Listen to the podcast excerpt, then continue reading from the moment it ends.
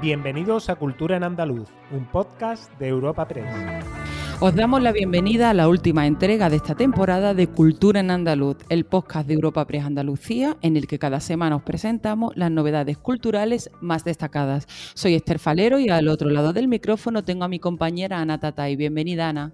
Hola Esther, ¿qué temas trataremos en el episodio de hoy? Nuestro podcast de esta semana desvela los primeros detalles de los Goyas 2023 en Sevilla, que se celebrarán el 11 de febrero y que por primera vez tendrán cinco nominaciones por categoría.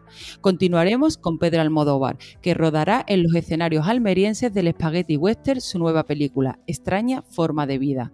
Y hablaremos del nuevo museo de Vittorio Luquino en la localidad cordobesa de Palmas del Río.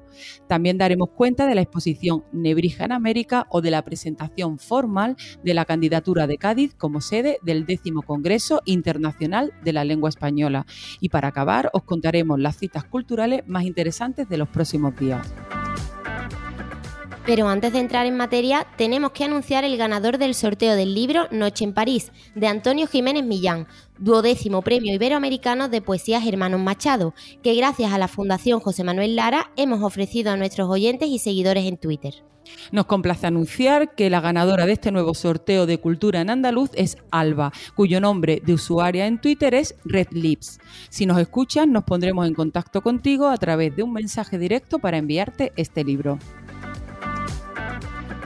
Sevilla acogerá el próximo 11 de febrero la ceremonia de los 37 Premios Goya, tras la exitosa gala celebrada en 2019. Lo hará de nuevo en el Palacio de Congresos y Exposiciones de Sevilla y será la más grande de la historia, ya que a partir de ahora se pasará de 4 a 5 nominaciones en todas las categorías. Estos son algunos de los detalles que el presidente de la Academia de las Artes y las Ciencias Cinematográficas de España, Fernando Méndez Leite, y el alcalde de Sevilla, Antonio Muñoz, ofrecían esta semana ante un auditorio con presencia de la industria audiovisual sevillana y andaluza. Además, la capital hispalense se impregnará del espíritu de los Goyas en las semanas anteriores a esta cita con una serie de actividades, como proyecciones de las películas nominadas acompañadas de encuentros con sus autores y protagonistas, además de exposiciones, conciertos o un fotocall que se instalará en el ayuntamiento para fotografiarse con una réplica de un premio Goya. Fernando Méndez Leite destaca la presencia de nuevo de los Goya en Sevilla. La, la pujanza de la industria del cine andaluz y del cine en Sevilla es enorme en este momento y esa es una de las razones que justifica nuestra presencia aquí, aparte del éxito que tuvieron eh, los Goya que celebramos aquí hace, hace unos años y del que la Academia guarda uh, muy buen recuerdo también, ¿no? Y además el regidor sevillano destaca la existencia de una industria audiovisual andaluza y sevillana. Podemos hablar de una industria cinematográfica, una industria audiovisual andaluza y sevillana. Y quizás esa es una de las grandes novedades con respecto, si analizamos a la situación del cine en Andalucía o en Sevilla hace 15 o 20 años. Hoy podemos hablar de industria andaluza y seguimos dentro del ámbito cinematográfico ya que Pedro Almodóvar rodará parte de su nueva película Extraña Forma de Vida en el desierto de Tabernas en Almería y en el poblado que hace 50 años construyó Sergio Leone para rodar su trilogía del dólar con Clint Eastwood. Los dos protagonistas serán interpretados por Ethan Hawke y Pedro Pascal. También intervendrán jóvenes promesas como Jason Fernández, José Condesa, George Stent y Manu Ríos, así como los actores Pedro Casablanc y Sara Salamo. Sai Logan by Anthony Baccarello se encargará del diseño de vestuario, además de ser productores asociados del proyecto. El alcalde de Tabernas, José Díaz, celebra que el director manchego vuelva a poner el foco mediático sobre el desierto del sudeste español. Que Almodóvar vaya a rodar en Tabernas, pues supone que volvamos a tener sobre nuestra tierra el foco mediático, al igual que pasó el año pasado con la presencia de Vigo Mortensen en una película eh, en este caso que Almodóvar esté en, nuestra tierra, un director tan laureado y reconocido, o a estrellas de Hollywood como Ethan Hawke, que también se dio a conocer en estos días, es sin duda la mejor promoción del desierto de Taberna en el tan de moda turismo cinematográfico. Y cambiando de asunto, los diseñadores José Luis Medina del Corral y José Víctor Rodríguez Caro, más conocidos como Victorio y Luquino, ya cuentan con su propio espacio expositivo en la localidad cordobesa de Palma del Río. Dicho espacio dará a conocer, a través de 2.000 piezas, las creaciones más emblemáticas de la firma, sus fuentes de inspiración y cuál es el proceso de trabajo. Durante el acto de inauguración, el presidente de la Diputación de Córdoba, Antonio Ruiz, señalaba que la puesta en marcha de este espacio situará a la provincia como un referente de la moda internacional más reconocida y prestigiosa. El presidente de la Diputación pone en valor este nuevo museo. Es un verdadero honor poder participar en un día tan bonito, en un día tan feliz, en un día tan redondo que esconde y comunica tantos mensajes y todos muy importantes que desde luego estoy convencido que va a significar un antes y un después en la vida social, cultural de Palma del Río, de la provincia de Córdoba y de toda Andalucía. En el acto de inauguración participaba además la consejera de Cultura y Patrimonio Histórico en funciones, Patricia del Pozo anunciaba que el gobierno andaluz prevé lanzar a inicios de 2023 la marca Moda diseñada y creada en Andalucía, que servirá para reconocer al sector del diseño su valor e importancia a nivel cultural, social y económico. Y en Sevilla, el Archivo General de Indias alberga la exposición Nebrija en América y el océano se llenó de palabras, un recorrido por la vida del ilustre humanista Elio Antonio de Nebrija, del que se conmemora este año el quinto centenario de su muerte. A través de documentos y mapas se rescata parte de su historia desconocida aprovechando la riqueza documental del Archivo de Indias. La figura del nieto, llamado Antonio de Lebrija, es el hilo conductor de la exposición, que va contando aportaciones mediante documentos en formato transmedia con códigos QR que permiten leer transcripciones, así como escucharlas en diferentes acentos hispánicos. La muestra, organizada por la Consejería de Cultura y Patrimonio Histórico, también da cuenta de que aunque el humanista nunca estuvo en América, la realidad americana llegó muy pronto a los diccionarios, gracias a la valentía de Nebrija, que incluyó la palabra caribeña canoa en su diccionario de 1494. Igualmente, esta exposición desmonta algunas creencias erróneas. Se subraya cómo fue el latín y no el castellano la lengua que más protegió la monarquía hispánica en su administración educativa en las ciudades americanas, así como el peso de Nebrija en la educación latina de los primeros centros americanos.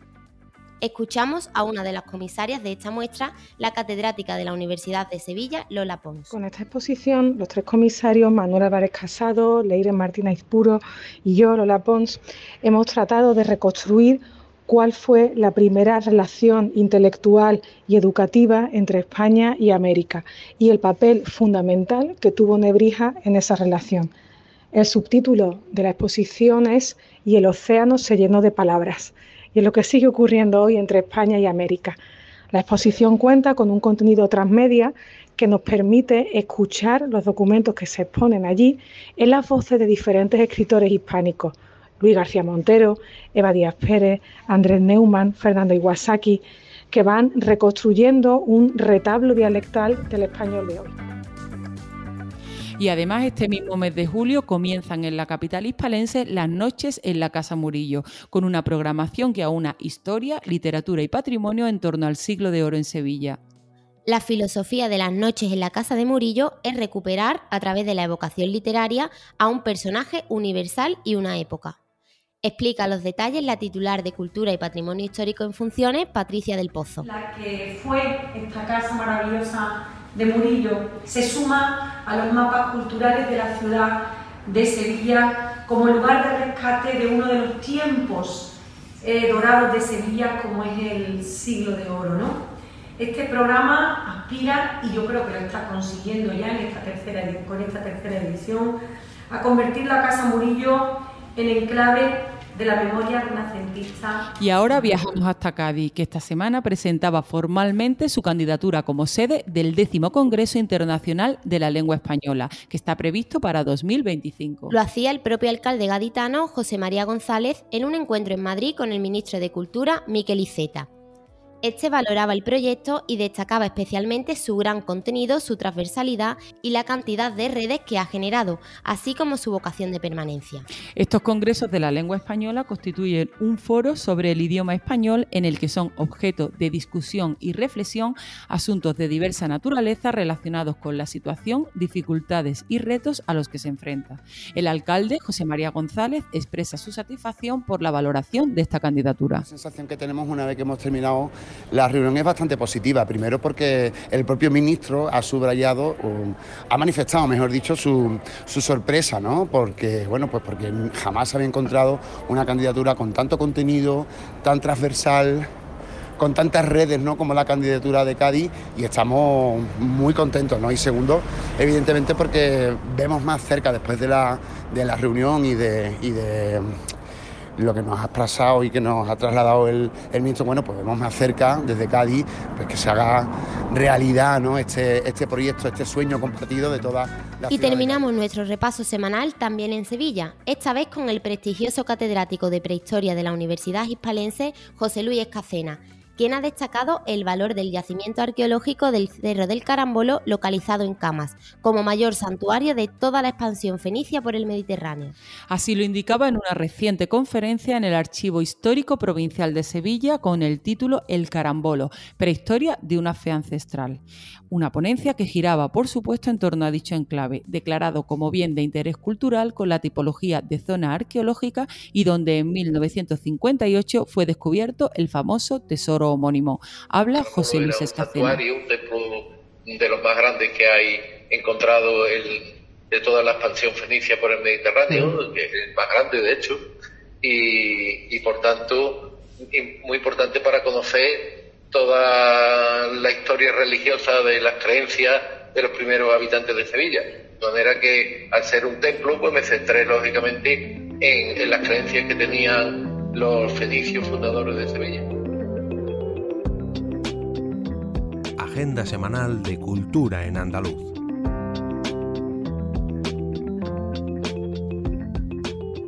Y ahora os ofreceremos algunos planes para los próximos días. Pues Ana, seguimos con grandes conciertos a lo largo y ancho de la geografía andaluza, de los que tanto autóctonos como visitantes podrán disfrutar durante estos días de verano y durante estas vacaciones que prácticamente empiezan ya.